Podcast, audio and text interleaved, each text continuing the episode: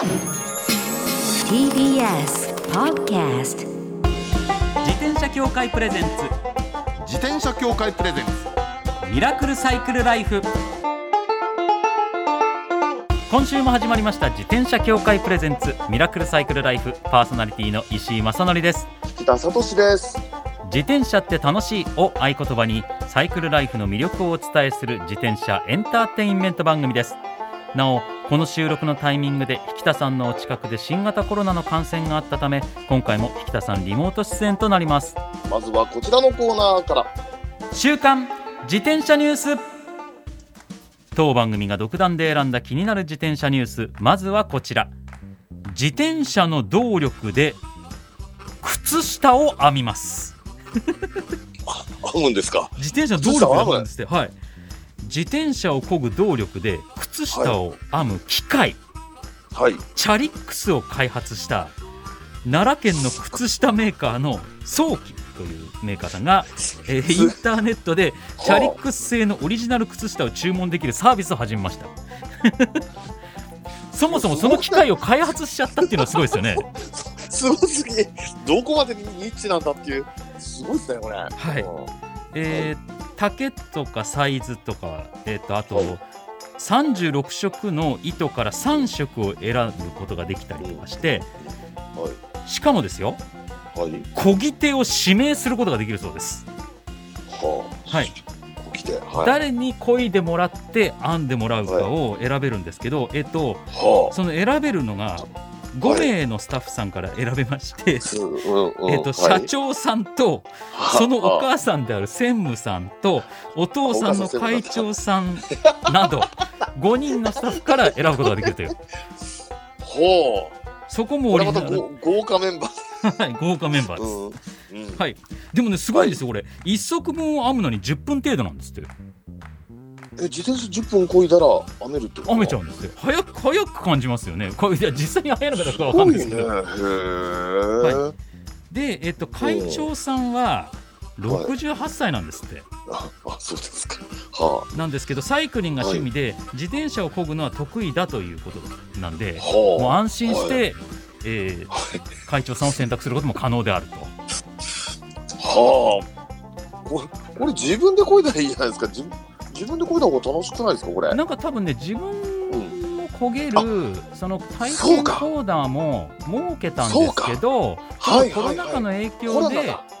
なるほど。あのインターネット上で注文してこで漕いで自転車会作ってください。はい、社長とか会長とかお母様とか素晴らしい。漕いでもらってっていうのでまずそれで体験してもらっはてコロナが明けたら自分も行ってみて体験させてもらいたいなとかも可能になるんでしょうねコロナが明ければ。これはでもあの、はいコロナ明けて自分で行くのってすごく良くないですか？いやいいですよね絶対いいですよね。はいものすごいなんていうのか思い出に残るお土産になるっていうのか、はいい、いなあ。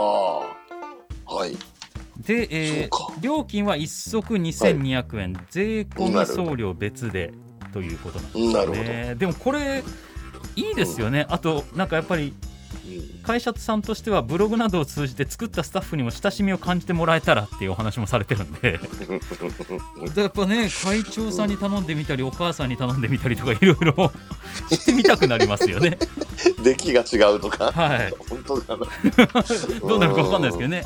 でもそういうのをネットで注文して応援してではいコロナ明けたらいつか僕も行きますねとかっていうコミュニケーションがねこのコロナ禍でもねねそのメーカーとお客様でできるっていうのはすごくいいななんて思いますね。ねはい、うんぜひぜひちょっとチェックしていただければと思います。さあ続いてはこちらのニュースです。児童生徒に向けた自転車の安全利用の学習アプリ。うんこれはですね自転車はい安全対策協議会というところが開発して、インターネット上で公開されているんだそうで、そのアプリでは自転車の安全利用に関するルールやマナーに関するクイズ8問、うん。そして、えー保護者監督者に向けたヘルメット着用の重要性や自転車賠償責任保険の必要性に関する設問2問を用意したあー計15ですね。はいはい、はあいいですね。えー所要時間は解説を含めて10分から15分程度でもう10問すべてを終了して、えー自転車の安全利用に関する宣言というのに賛同すると、自転車安全運転免許証というのが発行されるんだそうです。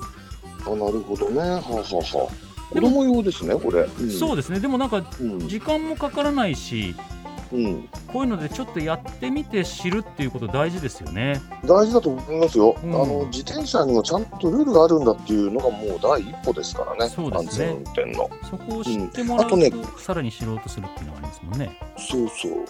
あとね、これすごくいいなと思うのが、はいあの保護者用に向けた、えー自転車賠償責任保険の必要性ってやつをちゃんとあーアピールしてるところだと思うんですよ。ここれねね。自転車のね、うん自転車の保険ってね、まだまだすっごく誤解があるんだけど、自転車に乗ってて怪我をした時の保険だと思ってる人多いんですよ。いやまだ多いですね実。は違う。うんまだ、まあそれももちろんあるんですけどね。そう、あるんだけど、一番なのは、自分が傷つけた場合っていうことですからね。子供がね、坂をずーっと降りていって、ぶつかるなんてことは結構あったりするわけで、そうなんですよ保ね。険はね、入るべきなんです。そういっ本当に。たところ難しいですもんね。まだまだあのそのたまたま楽しく乗っちゃって遠出しちゃってお子さんがでうんうんうんうん急な。坂があって。まだブレーキを握る握力が強くなくてブレーキがかかりきらずにっていうようなことがねあったりもしますからね。しますから。はい、これははいぜひぜひ、これね、あの簡単に10分15分程度ということですから、ぜひ。ぜひ皆様ちょっとチェックしていただけると嬉しいです。探せばすぐ出てくるそうです。はい以上週刊自転車ニュースでした。この後はゲストコーナーサイクルライフナビゲーターの絹代さんをお迎えします。そしてその後のコーナーサイクル大辞典は再び引田さんとお送りします。自転車協会プレゼンツミラクルサイクルライフ。この番組は自転車協会の提供でお送りします。自転車協会からのお知らせです。スポーツ用自転車の場合きめ細かいメンテナンスも必要ですね。だからしっかりとした技量や知識を持ったスタッフのいるお店でお買い求めいただくことがとても大切なんです。そこで誕生したのが SBAA プラスです。この SBAA プラスとは一定の実務経験と十分な技量を持ち自転車協会主催の試験に合格した販売者の方にだけ認定されます。今回制度が一部改正になり認定者にスポーツ用自転車安全整備基準に基づいた整備を受けてもらうと SBAA プラスマークを貼ってもらうことができます。だから SBAA プラスマークはしっかりとしたメンテナンスを行った安全安心の証と言えます。SBAA プラス認定者のいるお店でメンテナンスを受けて快適なサイクルライフをお楽しみください。SBAA プラスについての詳しい情報は自転車協会 SBAA ホームページ SBAA-bicycle.com まで。さあゲストコーナーです。サイクルライフナビゲーターの絹代さんです。よろしくお願いいたします。よろしくお願いいたします。ご無沙汰なんですよ。いや、ご無沙汰に気づいてなかったです。そんな間空いてる感じしないですよね私つい最近呼んでいただいたつもりだったので、はいびっくりして。そうなんです調べてみたら、はい。2015年4月以来なんですってご出演がもうね、時間泥棒がいたとしか思えない。やられましたよ。ももだももですよ、ももはい。だって、7年？7年になりますね。うわ怖ーと思って、はい。いろんなことがありました。そうですね。だから僕はまあでも確かに僕自身は絹代さんはい。と自転車のイベントでね、3年前ぐらいでしたっけあれ。もう3年でもあれも3前年前ですよ多分。島根県に行ったやつ。もう私、去年、一昨年ぐらいの そう僕もそういう感覚感覚でいて、はい僕もそういう感覚なんです。いやーでもそうですよね。私あの時赤ちゃん抱いてたもん。そうなんですよ。ねえ、はい。まだあの立って歩いてなかった。えそうです。ですよね。ですよね。それぐらいでした。そうですよね。怖いやだそれぐらい経ってるんですよ。でも全然お変わりないですね。いやもう本当に老けました。そうですか？いや僕初めてお会いした頃からはい体型とかやっぱりまあ自転車乗ってるからですよね、そうですね。体のサイズはあんまり小学校の頃から変わってない。小学校の頃から？あんまりだから小学校の時の洋服着れるんですよ。すごいじゃないですか。何の成長もしてない。いやいやいやそういうことじゃないです。いやそれキープするのは大変なことですから。いやいやいやいやじゃあちょっと絹代さんのプロフィールご紹介させていただきます、絹代さんは自転車を軸に食べること体を動かすことを通して心と体をより美しくするための提案をされています。健康管理士と食生活アドバイザーの資格もお持ちでいらっしゃいます。そして自転車活用推進研究会理事。そして長野県飯田市のエコライフコーディネーターも務められていますいやだからもともとそういうお仕事としてもそういうことされてるわけですもんね、そうですね。でも本当にこれだけ聞くと聞こえがいいですね。聞こえがいいよ。いや実際にそうなんですから。いやでも本当になんだろう。私の人生ってこう積み上げてきたもともと幹がない人間って言われてて枝葉から 枝葉からできたそん人間なことないじゃないですか。でって言われてて、はあ。で本当にそうだなと思うのがなんかこうえ葉っぱとか枝からええ。なんとなく幹っぽく見えてあもともとそうでしたっていう顔をしてるみたいな。そんな感じなんですよ。でもその分なんかこう幅もの広さもしっかり終わりになるというかいろんな目線をお持ちだよなっていうのはあるし、幅の広さは半端ないです。ただ浅いです。浅く広くただあのずっと自分でも持ってるのはあの一般の感覚を絶対に忘れないように、ああこれは僕らの番組もねこうついついねええ。僕も自転車好きだし、はい。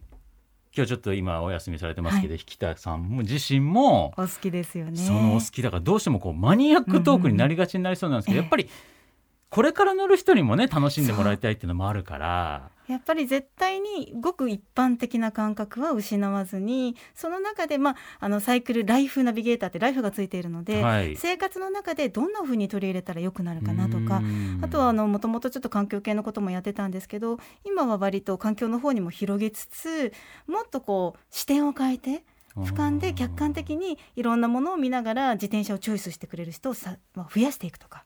でもそう考えると、やっぱりご結婚をされてお子様ができてっええてなると生活ライフがすごく変わるわけじゃないですか。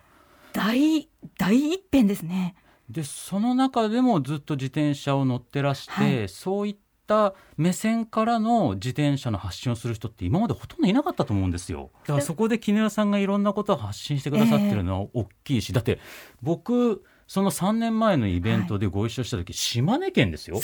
島根県にご自身のロードバイク持ち込んだ上に そのロードバイクの後ろにあれなんてトレーラー？チャイルドトレーラー。チャイルドトレーラーっていうのを引いて、そこに赤ちゃんをだからななんつうのあれはなんだカプセルみたいな形のをこれ電動アシストとかで引っ張るならわかるじゃないですか。ロードバイクで引っ張って島根のあの峠をうわーって登ってらしたんですよ。そのお姿見てるからこれはすげえなと思いましたもんね。あの本当にね母は強いなと思うんですけど、はい。なんならあの子供を連れてどっかに乗る仕事で自転車持ってったのって生後2ヶ月からなんですよ。早っ。早いでしょ？あのホンダルルセンチュリーライドとかにもう段ボールに入れたロードバイクとあの子供の一式バギーと全部持って、はいどうやって空港に行ってどう積み込んだかよく覚えてないんですけど 確かなんか空港に着いて荷物を下ろしてもらったら警官がいっぱい走ってきて、はい。あの千葉県警の皆さんが一斉に手伝ってくれました。ああ日本ってあったかいと思って、ええ。そういうこう皆さんのご好意をいただきながら、はい。でもその最低限のことは一緒にできるんだなっていうのが結構気づきで,、ええ。で島根の時はもうあのチャイルドトレーラーっていう、はい。なんて言うんでしょうバギーなんですけど日本で想像するような華奢なバギーではなくて、ねあの欧米で使うがっちりとしたがっちりとした。はい、ものであのたとえ車にぶつかられても大丈夫みたいな、うん。中もしっかりシートで子供を守ってくれるものなんですがそれを後輪に装着して引っ張ると、はい。あれさえあればあれあの国際線でも国内線でも積み込み無料なんですよ。あそうなんですか。バギーなのでだからはあれさえあれば現地のレンタサイクルでも自分のあのロードバイクでもああなるほど。何でもその子供と一緒に自転車で旅ができるっていうところであの意外と女性でもできるんだなって、うん。あのやりながら学んだ感じです。ああそうですか。は いだからすごかったですよ。結構衝撃でしたもん。いやーでもなんかこうこういうライフスタイルがあってもいいなと。あの一般的にはい。日本の女性って子供ができると自転車は諦めるんですよ。まあそうなりなりますよね今の社会の感じだと。ご主人は週末乗りに行ってもママは子供のお世話みたいなものがうん。やっぱり暗黙の了解であって、はい。で私が最初に妊娠した時にたくさんの女性サイクリストからご連絡をいただいて、私たちは諦めたけど絹代さんは諦めないでくださいと。なんとか貫いてくださいって結構言われたんですよ。で皆さん大体お子さんが10歳になるまではあのサイクリストを放棄するというかうん諦めてきましたっておっしゃっていて。活動休止ですよね、休止ですね。でもあそうかと思ってでいろいろ探したらああいうチャイルドトレーラーっていうのが一人乗り二人乗りあって両方持ってるんですけど一時は二人乗っけて走ってた。あそうですか、はい、そうなんです。あの上のお姉ちゃんとあのがまだあの小学校に上がる前は。あーえ今は何歳何歳今8歳と3歳です。そうか。8歳か。え8歳って小学校えもうすぐ3年生3になる。年生になる。2年生なんですけど今年9歳になるのでそうかそうかそうか。3 3年年生に上がるるんですね。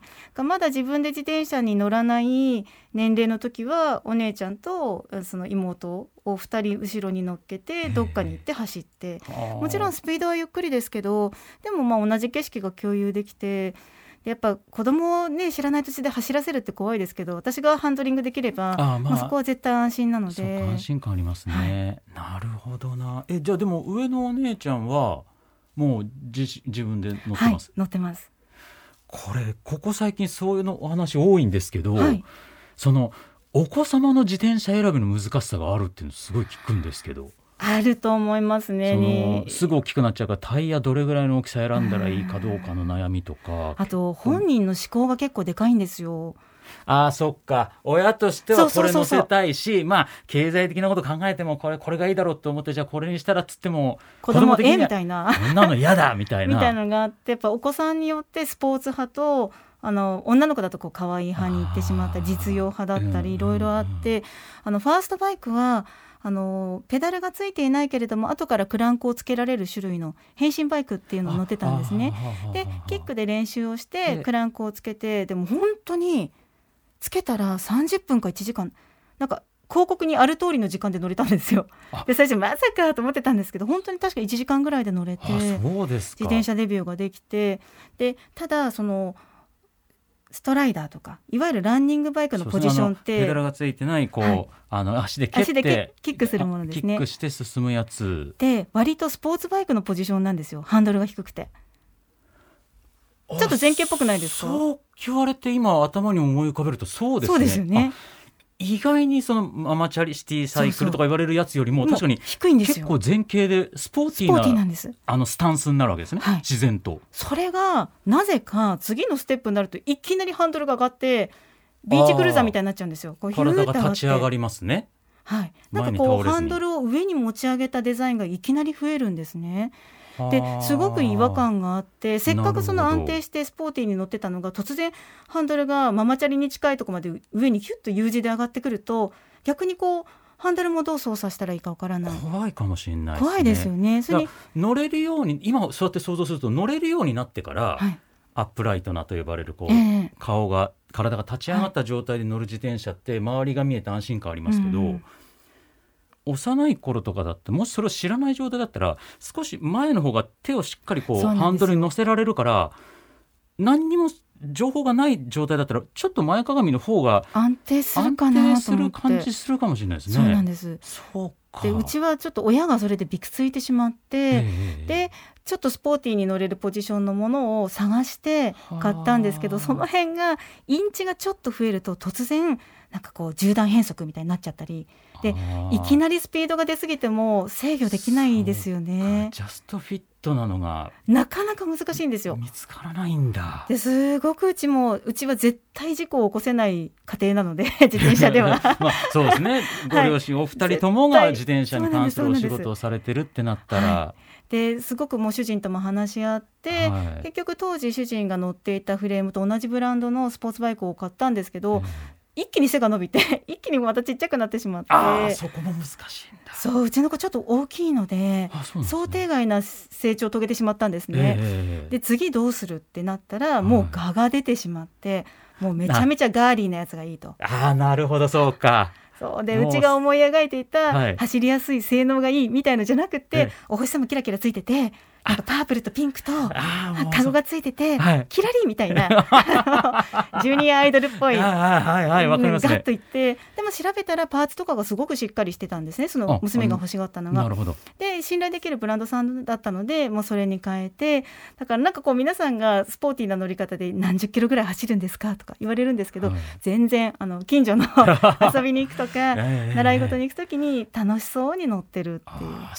かいやーでもそう考えるとそうか女性サイクリストとしての、こういろいろ発信をされてきたけど、この女性としてだけじゃなくファミリーとしてのうん。サイクリスト、はい。ファミリーサイクリストっていうのはどうしていけばいいのかってなった時にいろいろ絹代さんならではの目線がで気になるところがいっぱい出てきちゃったわけですね、そうですここねに至るまでの間。やっぱり私たちは距離走りたいから、はい。願わくば一緒にスポーツバイクに乗ってくれて、うん。パパが下の子を引っ張って私たちが走れたら楽しいじゃないですか、まあ楽しそうですね。でも。坂は登りたくない。はい。早く走りたくないみたいな子供なんですよ、あなるほど。はい、でも無理強いしてもしょうがないので、うんでも去年の夏はちょっとその他の土地に連れて行って、はい他の子さんと一緒に走ったら普通に20キロは全然あの問題なく走れたのあで結構な距離ですね、お子さんからしたら20キロってかなりそうですね遠出ですよね。で本人もすごくこう忘れられない経験になったみたいだったのでなんかこういう経験を通じて心地よいと思ってもらえる走り方でいいかなと思って。これはなかなか他じゃ聞けない話ですよ。いやですからちょっとねこれもねお時間来ちゃったんですよもうあそうなんですね。はいはい。あっという間にお時間来ちゃったんでちょっと来週もしっかり、えー、絹代さんのファミリーサイクルライフについてお伺いしていきたいと思います。来週もよろしくお願いいたします。はい、よろしくお願いいたします。ありがとうございました最後のコーナーはサイクル大辞典一つの項目をきっかけに自転車トークさまざまな角度からサイクルライフの魅力を発信しますこのコーナーから再び引田さんご登場です。よろしくお願いいたします。はい、よろしくお願いします。さあ今回のテーマはですね、はい。バーチャルライドです。石井さんって、はい。あんまり縁がなかったりするでしょ？僕やっぱりそのうんうんミニベロでポタリングとかそういった系なんで、ですもんね。うん、だからあんまり馴染みがないんですやっぱりロードバイクでね、レースとかに出る方のトレーニングとかにも使えてっていうところからズイフトってやっぱ広がってる感じがあるんでそこからなんですよね。実はね、私もね、あんまりそこまで馴染みがあるわけじゃないんです。ところがね、最近流行るの ZWIFT っていうやつ。はいまたはね、ZWIFT じゃないのかもしれないけど、あの、最新型の、あの、いろんなネットワークを通じて、あの、やるバーチャルライドってあるでしょ、はいあれはね、よくできてる。画面に出てる景色とかも結構リアルな感じなんですか、リアルな感じで、そうなんです、そうなんです。でね、うん。モニターで見るタイプもあればなんかこの、はいはいはいなんつうのか VR 的なやつもあるじゃないそうですかそうそうそう、あれもなんかすごゴーグルいですってね。つけるやつそう。ね。あれはね僕もねなんかイベントでちょっとだけ体験させてもらったことがあるんですけど、はいはいはいはい、どうでした？あれはねいやすごかったですね、うん本当にもうそういった専用のカメラで撮った映像が流れるんで自転車こぎながら右向けば右の景色が、右の風景なんでしょ、北海道とかの景色だったんですけど、うん僕が乗ったやつは、うん。それ見えるんですけど、そういう意味で言うとやっぱコロナ禍だからなかなか旅に行けないという状況じゃないですか。うん。それを、まあ疑似体験していつか行きたいなっていうふうにそうですよね。知ってもらうっていう意味ではなんかいいなっていうのは思いましたね。あ悪くない。いいですよね。でね、私ね、実はバーチャルライドって、今みたいに流行る ZWIFT の前、はい。前の段階のバーチャルライドっていうのはね、大々的に体験したことがあって、あそうなんこれ何かというとね、はうん何かというとね、まだね、あの、自転車自体が、あの、傾いたり、重くなったり、なんとかってのはなかったんですよ。はあただ、はあ漕ぐだけ。はい漕ぐだけなんだけど、あのね、20人ぐらいの人が一一斉に漕いでて、はい。目の前にね、200度ぐらいのスクリーンがダーッとあって、はで、そこにね、全員が見てる映画みたいな感じで、あの、風景が映るわけ。あ。はなるほど。その、だんだん没入していっちゃって、その、動いてる画面がね、はい。実物じゃないの。CG の中を自分たちが漕いで進んでるんだけど、はい。ありえない宇宙の風景とかそういう中をですね、ビューッとみんなで行くんですよ。で、そうするとね、そうすると、あたかもはい。下り坂になると、ヒューッと下るような気がするし、上り坂になると、ビューッと上るような気がするし、中にはぐるんと一回転しちゃったりするんです。へそれえ。それもそれもね、本当にそうなってるように見えちゃうんですよ。それあれなんですかね？うん。一人でやるんじゃなくて周りにはみんながいるからっていうのもあるんですかね？すっごくあると思いますよ。ああこれはこれで面白いなと思った、思いましたよ。やっぱこう没入感って大事ですもんね、うん、大事ですね。自転車自体乗ること自体も没入感あるじゃないですか、はいはいはいなんか乗っててありますハイになってくるっていうかそう思います。そう思います。ライダースハイですよ。そういうのとそのモニターに映ってる画面とで、はいはいはいはい。が混ざり合うと結構入り込めるんですね多分そうだと思います。ああやっぱこれはうん、なんか G がかかるような気がするんですもん。誤解なのに。本当はかかってないのに かかってない。全然かかってない。た ただ漕いでるだけなの。あの、へ平地の自転車を。ああ面白いですねね。だからやっぱり今後もこういったのはうん技術革新が大きいの部分が大きいですからね進んでいくんでしょうね、なると思いますよ、これ。い、やーそういったところからこのコロナが明けてみんなでねリアルなところ走れるっていう時代がね、楽しくね それが来るのがベストですね。それがもう心待ちです、それは。はいありがとうございます。以上サイクル大辞典でした。自転車協会からのお知らせです。街ではライト自体がついていない自転車やブレーキをかけてもちゃんと止まらない自転車を多く見かけます。これって安全面から考えるととても怖いですよね。そこでみんなが安全な自転車に乗れるよう自転車協会では自転車安全基準を定めました。そしてその基準に適合した自転車にだけ貼られるのが BAA マークなんです。自転車活用推進法のベースになっている交通政策基本計画では BAA マーク自転車の普及を推進することも謳われています。つまり BAA マークは国も認めた自転車の安全安心の目印ということですね。自転車をお買い求めの際は BAA マークが貼ってあるかぜひチェックしてみてください。BAA マーク自転車で交通ルールを守って安全安心なサイクルライフを。BAA マークについての詳しい情報は自転車協会 BAA のウェブサイトまで。ミラクルサイクルライフそろそろお別れのお時間です。いやーだから僕とかではわからない家族の自転車の話となるとやっぱ絹代さんに聞くのが一番ベストだなと思いましたね。ああいうトレーラーサイクルトレーラーっておっしゃってましたよね。ああいったものがあるっていうのを僕も実際見るまで知らなかったですしああいったものがあるってことを知らないママさんたちも多いと思いますからやっぱ絹代さんにいろいろ聞いて。だ先月ね竹内かなえさんに来てもらってママさんサイクルレスキューやったじゃないですか。絹代さんもお迎えしていろんなアドバイスいただくなんていうのもなんか面白いかもしれないですね。なんかもっともっと深い話聞けそうな気がします。来週もしっかり絹代さんのサイクルライフ伺ってまいりたいと思います。そして番組ではマイ自転車ニュースサイクリストあるある自転車脳内 BGM 募集中です。忘れられない愛車の思い出も大歓迎。採用の方には番組オリジナルステッカーを差し上げます。メールアドレスはすべて小文字でサイクル -r アットマーク tbs.co.jp